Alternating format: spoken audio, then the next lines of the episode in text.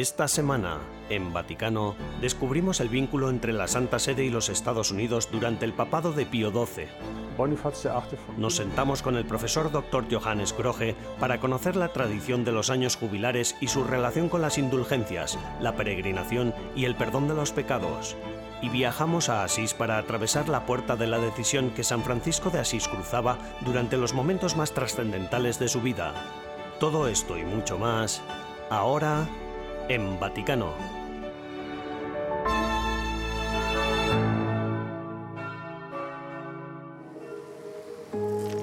Tu sei Pietro, e su questa pietra edificherò la mia chiesa. Sígueme. La vida de San Pedro se proyectará cada noche a las 9 en la fachada de la Basílica de San Pedro hasta el 16 de octubre. La película, de nueve minutos de duración, se podrá disfrutar gracias a la última tecnología en 3D que emplea proyectores de vídeo de gran tamaño. Cuenta la historia de San Pedro, el primer papa, utilizando imágenes de la Basílica de San Pedro y de los museos vaticanos. Este proyecto multimedia es una iniciativa promovida por la Fondazione Fratelli Tutti, la Fábrica de San Pedro y la Parroquia de la Basílica de San Pedro. En la primera proyección, el 2 de octubre, el cardenal Maurio Gambetti, vicario general de la Ciudad del Vaticano, dio las gracias a todos los participantes y recibió un invitado muy especial, al mundialmente conocido Andrea Bocelli, quien realizó un homenaje musical para celebrar esta especial ocasión.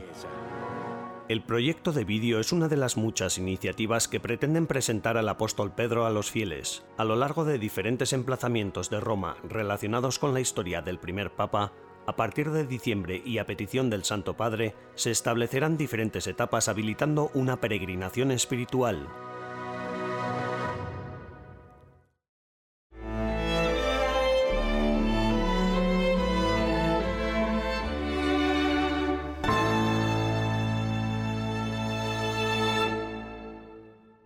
Decernibus ut beati Ioannis Baptistas Scalabrini e Artemide die nono mensis octobris, anno bismillesimo vicesimo secondo, in Sanctorum Album Referantur. El 9 de octubre, el Papa Francisco elevó a dos nuevos santos al honor de los altares en Roma, el Beato Artemide Zatti y el Beato Giovanni Battista Scalabrini. Artemide Zatti nació en Italia en 1897. Emigró con su familia a Argentina debido a la extrema pobreza que padecía en su país de origen. Cuatro años después, Zatti decidió hacerse sacerdote salesiano, pero tras contraer y recuperarse de una tuberculosis, prometió dedicar su vida a ayudar a los enfermos. Renunciando a sus esperanzas de ser sacerdote, Zatti se convirtió en el director del hospital gestionado por los salesianos en Viedma, una ciudad del centro de Argentina.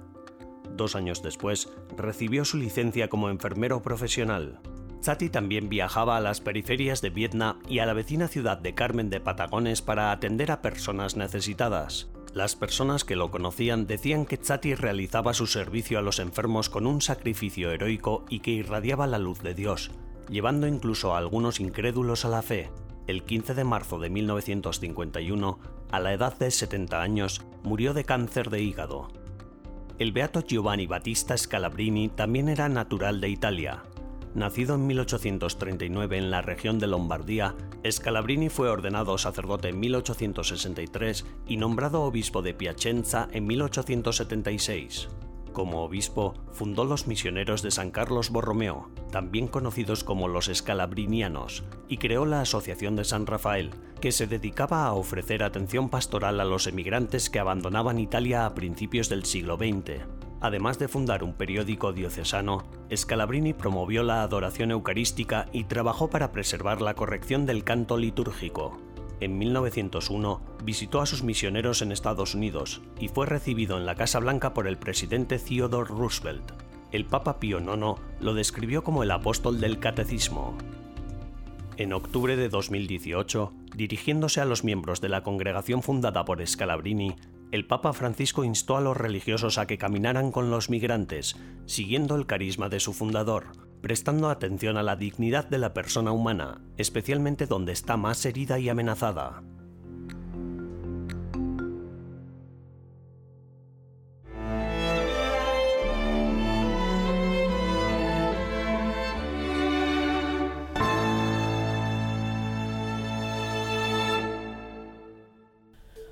Hola y bienvenidos a las novedades del Vaticano de esta semana, las noticias más relevantes del Santo Padre y del Vaticano.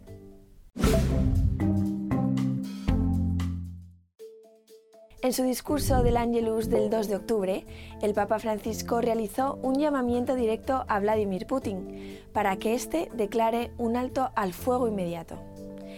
Le imploró que ponga fin a la espiral de violencia y muerte en Ucrania.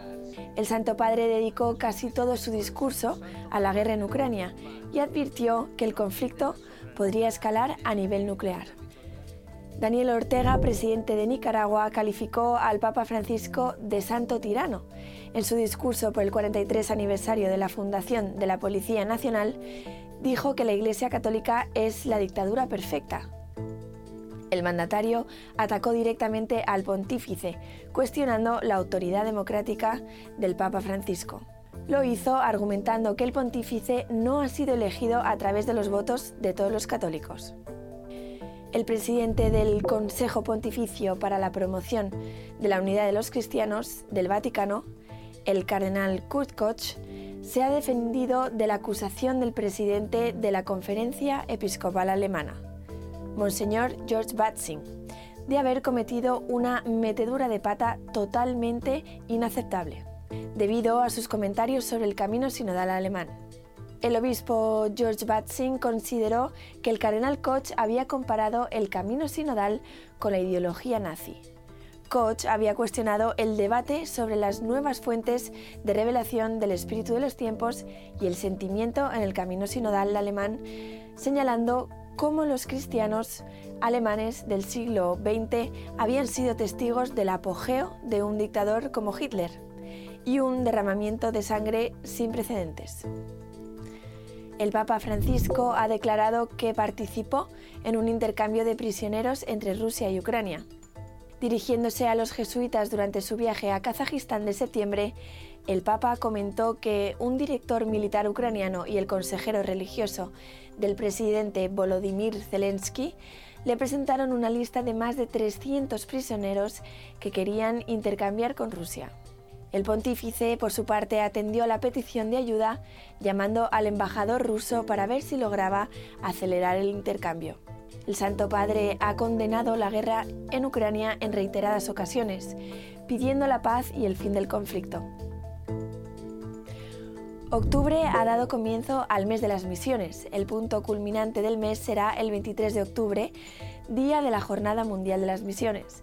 El Papa Francisco, en su mensaje para la Jornada Mundial de las Misiones en la Epifanía, recordó a los fieles que este año se cumplen 400 años de la fundación de la Congregación de Propaganda Fide, ahora conocida como Congregación para la Evangelización de los Pueblos así como 200 años de la Sociedad de la Propagación de la Fe. El tema de la Jornada Mundial de las Misiones de este año será Seréis mis testigos, las últimas palabras que Cristo dijo a sus discípulos. Gracias por acompañarnos durante las novedades del Vaticano de esta semana. Les ha informado Almudena Martínez Bordiú para Vaticano.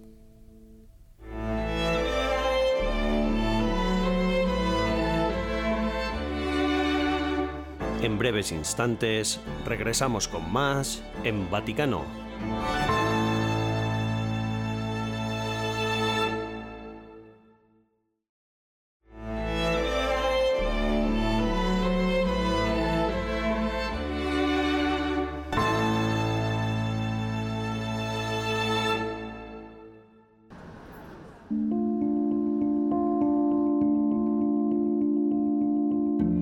La apertura de los archivos vaticanos relacionados con el Papa Pío XII y su papado ha posibilitado profundizar en el estudio de este líder transformador.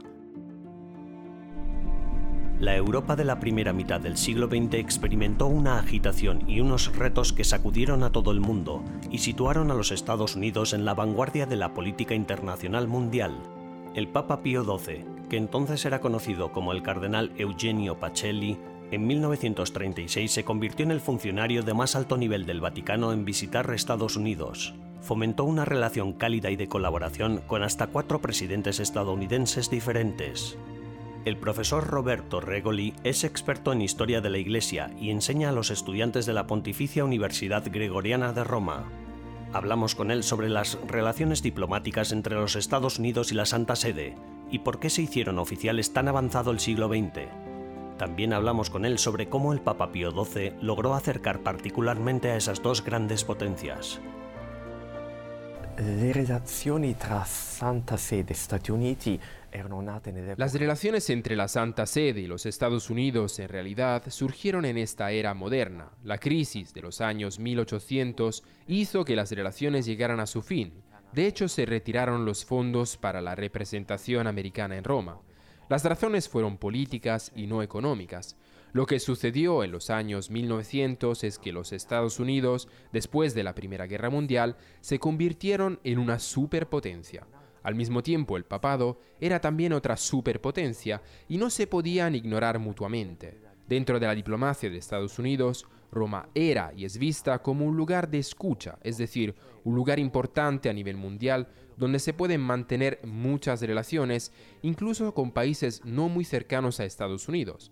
De modo que durante la época de la Segunda Guerra Mundial tuvimos aquí en la Santa Sede a un representante del presidente de los Estados Unidos de América, primero con Roosevelt y luego con Truman. ¿Qué sucedió? Que llegamos a los años 80, cuando bajo el presidente Ronald Reagan y los pontificados de Juan Pablo II se establecieron nuevas relaciones diplomáticas después de más de 100 años. dopo più di 100 anni. Una de las grandes razones por las que el Papa Pío XII pudo desempeñar un papel tan importante en la configuración de la política del Vaticano con Estados Unidos fue porque ejerció de Papa durante mucho tiempo, desde 1939 hasta 1958. Y como reinó en circunstancias tan extremas, viviendo la Segunda Guerra Mundial y el inicio de la Guerra Fría, la Santa Sede se vio obligada a ser protagonista para asegurar la protección de los fieles y los vulnerables. Sappiamo eh, che ha tentato di portare avanti una diplomazia humanitaria. ¿Qué es lo que logra Pío XII? Durante la Segunda Guerra Mundial sabemos que intentó llevar a cabo una diplomacia humanitaria para ayudar a los prisioneros, a los perseguidos. También intentó ayudar a los grupos alemanes que se oponían a Hitler durante la Segunda Guerra Mundial, cuando en los Estados Unidos de América algunos católicos no querían ayudar a la Unión Soviética en la guerra contra el nazismo porque la Unión Soviética era comunista. Sin embargo, el Papa se esforzó por disipar las dudas de estos católicos, pues en ese momento era importante ayudar a la Unión Soviética a luchar contra el nazismo. Así, durante la Segunda Guerra Mundial, el papado adoptó una postura firme. Esto fue importante porque hasta entonces, en política internacional, el Papa siempre había intentado ser neutral con respecto a los demás, es decir, imparcial desde varios puntos de vista. El Vaticano solía adoptar una política de extrema neutralidad. Con Pío XII se produjo un cambio, comenzó favoreciendo ciertas posturas políticas a nivel práctico. ¿Por qué? Porque esas posiciones políticas ayudaban al catolicismo, defendían los intereses religiosos y en ese momento las democracias liberales eran las más capaces de garantizar esas libertades. Erano più garantiste di tutti gli altri sistemi. Una de las claves para entender la relación del Papa Pío XII con Estados Unidos fue el cardenal Francis Spellman. Eran amigos íntimos desde la época en la que el Papa Pío XII era todavía el cardenal Eugenio Pacelli. El cardenal Francis Spellman fue primero obispo auxiliar de la Archidiócesis de Boston y luego arzobispo de Nueva York. Eh, las relaciones de Pacelli con los presidentes norteamericanos y las altas esferas de la política norteamericana fueron mediadas principalmente por hombres cercanos a Pacelli, no tanto por delegados apostólicos. El obispo Spellman era sin duda el hombre norteamericano de Pacelli. No debemos olvidar que la amistad que les unía fue fundamental. Él era la verdadera llave del poder político. Se dice que esta posición privilegiada se basaba en la relación de amistad que precedió al pontificado sin duda estaba relacionada con la época del todavía joven Pacelli en la Secretaría de Estado. La figura de Spellman es clave para entender la relación privilegiada con los Estados Unidos. Es eh, la clave de la comprensión del momento. El Papa Pío XII supo utilizar el peso moral de la Iglesia para enfrentarse a las dos principales batallas ideológicas del siglo XX, primero al nazismo y luego al comunismo. Ambos se presentaban como sistemas totalitarios de control político. I ruoli di Pio XII variano a seconda. El papel de Pío XII variaba según el peligro que debía enfrentar. El nazismo, por ejemplo, a nivel cronológico, duró mucho menos tiempo que el comunismo. El enfrentamiento con el comunismo no fue solo durante el siglo XX, sino que ya se produjo en el siglo XIX. Había obispos a nivel local que en los consejos provinciales condenaban el comunismo. Así que la actitud anticomunista de la Iglesia Católica estaba presente desde el siglo anterior. El nazismo, en cambio, fue algo nuevo que llegó muy rápidamente, pero su gravedad y seriedad fue bien comprendida por los obispos alemanes y la Santa Sede. Primero hubo una confrontación ideológica y luego una confrontación práctica. Con el comunismo todo fue más complejo porque no era un problema exclusivo de un país, sino un problema con muchos países. Il problema con un solo paese, ma un problema con più paesi. Aunque los archivos apostólicos vaticanos se hubieran abierto ya en la época del papado de León XIII, esta es la primera vez que se abren para su consulta en relación con el papado de Pío XII.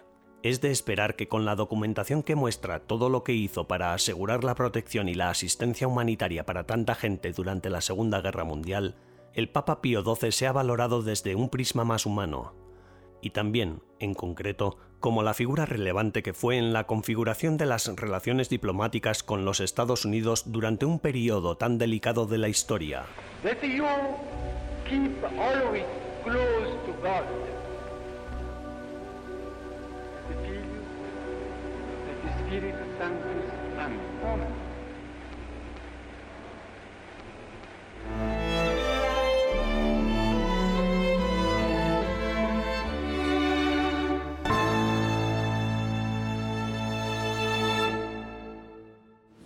A Roma nell'ambito del Giubileo del 2025. En la víspera de la finalización del décimo Encuentro Mundial de las Familias en Roma, el cardenal Kevin Farrell, durante la Santa Misa que concelebró con el Papa Francisco, anunció que el año 2025 se celebrará como año jubilar. El lema del año jubilar será Peregrinos de la Esperanza. Sin embargo, según sus promotores, el lema pretende sobre todo mostrar que la peregrinación no es un camino individual, sino un camino comunitario cuyo movimiento se orienta cada vez más hacia la cruz. Pilger der Hoffnung. Peregrinos de la Esperanza. Lo que el Santo Padre tiene en mente, y lo sabemos gracias a una carta que escribió a Rino Fisichella, encargado de preparar el jubileo junto a sus colaboradores, es que el jubileo ordinario del año 2000 del Papa Juan Pablo II fue magnífico y muchos todavía lo recordamos. Así que el Santo Padre Francisco pidió que el 2025 sea otro año santo ordinario como el año santo de la misericordia de 2016. Äh, ordentliches heiliges Jahr. Johannes Groge es profesor de Historia de la Iglesia Antigua y Medieval en la Universidad Pontificia de la Santa Cruz de Roma. Ha estudiado la tradición de los años jubilares y su relación con la tradición de las indulgencias, las peregrinaciones y el perdón de los pecados.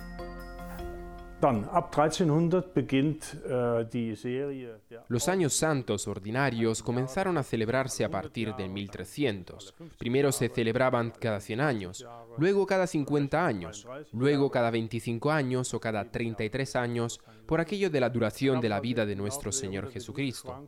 Hubo algunas fluctuaciones a lo largo de los siglos.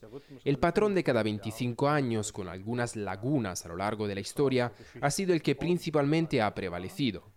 2025 sería un año santo ordinario en el que el Papa invitó a los peregrinos a Roma a visitar las basílicas romanas, a atravesar la Puerta Santa y a cumplir las condiciones que ya se han mencionado, es decir, recibir los sacramentos y completar una piadosa peregrinación.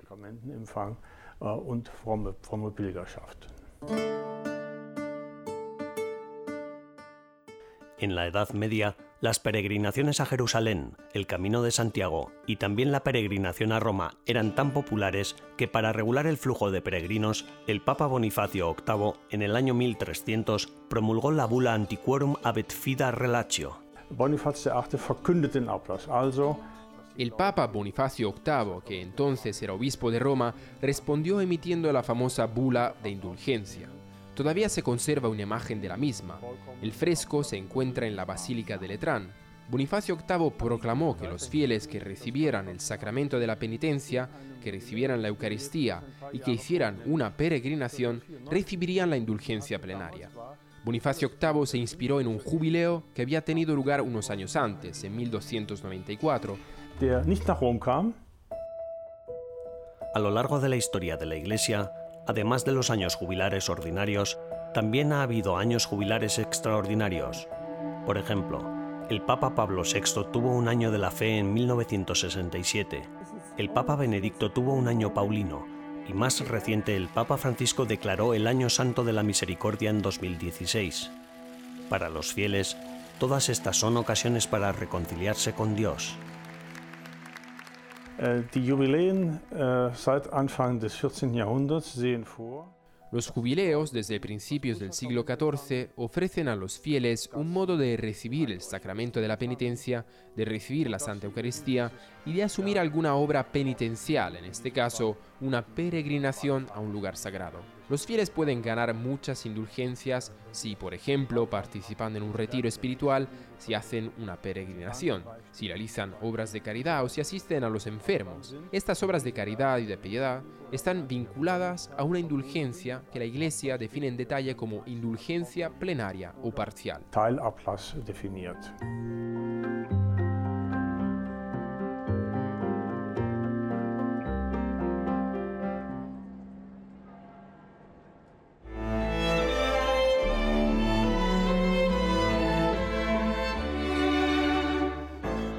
Tras una breve pausa, regresamos con más en Vaticano.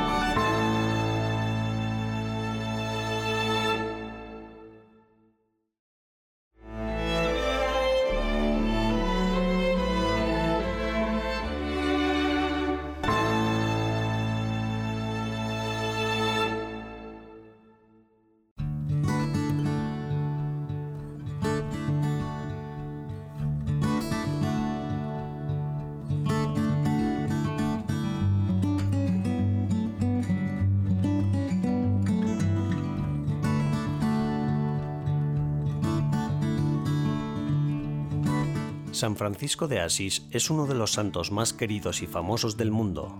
Veamos por qué. Giovanni di Pietro di Bernardone nació a finales de 1181 o a principios de 1182 en Asís, Italia. Poeta y religioso, fundó la orden que luego llevaría su nombre, los franciscanos. Es venerado como santo por la Iglesia Católica y la Comunión Anglicana, Proclamado junto con Santa Catalina de Siena como el principal patrón de Italia, su memoria litúrgica se celebra el 4 de octubre en toda la Iglesia Católica.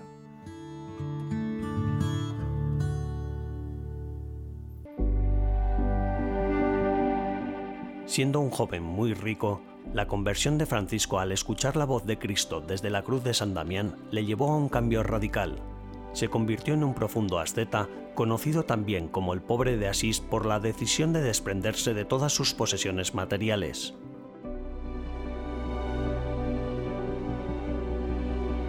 En su última obra escrita, El Testamento, San Francisco decía que la pobreza absoluta personal y corporativa era el estilo de vida esencial para los miembros de su orden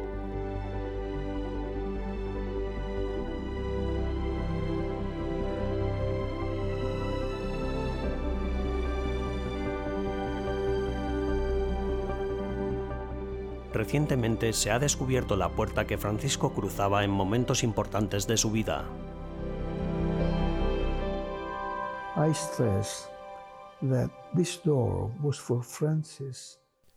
Subrayo que esta puerta era para Francisco la puerta de la decisión, la puerta de la conversión, porque cuando vino aquí ya había decidido renunciar a todos sus bienes terrenales. Es hermoso ver que entró como el hombre más rico de Asís y después de unas pocas horas salió como el hombre más pobre. Había tomado una decisión radical tal y como corresponde a la radicalidad evangélica.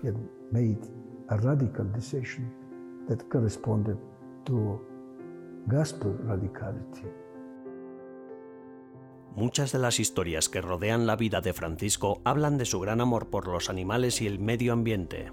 Además de su obra espiritual, Francisco es reconocido como uno de los iniciadores de la tradición literaria italiana gracias a su Cántico de las Criaturas. Murió en Asís el 3 de octubre de 1226.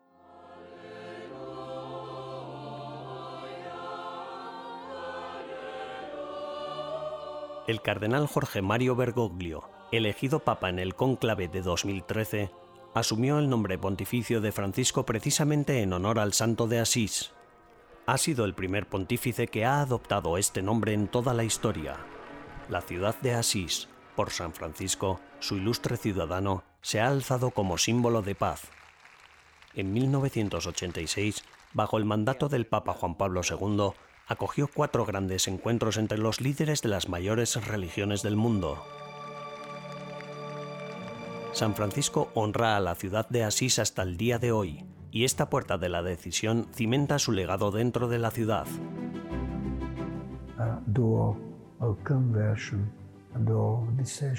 Una puerta de conversión, un marco de decisión, porque tenemos la tentación de vivir toda nuestra vida con un pie a un lado y otro al otro del umbral. Pero debemos tomar una decisión, debemos adoptar un riesgo sobre la decisión de nuestra vida.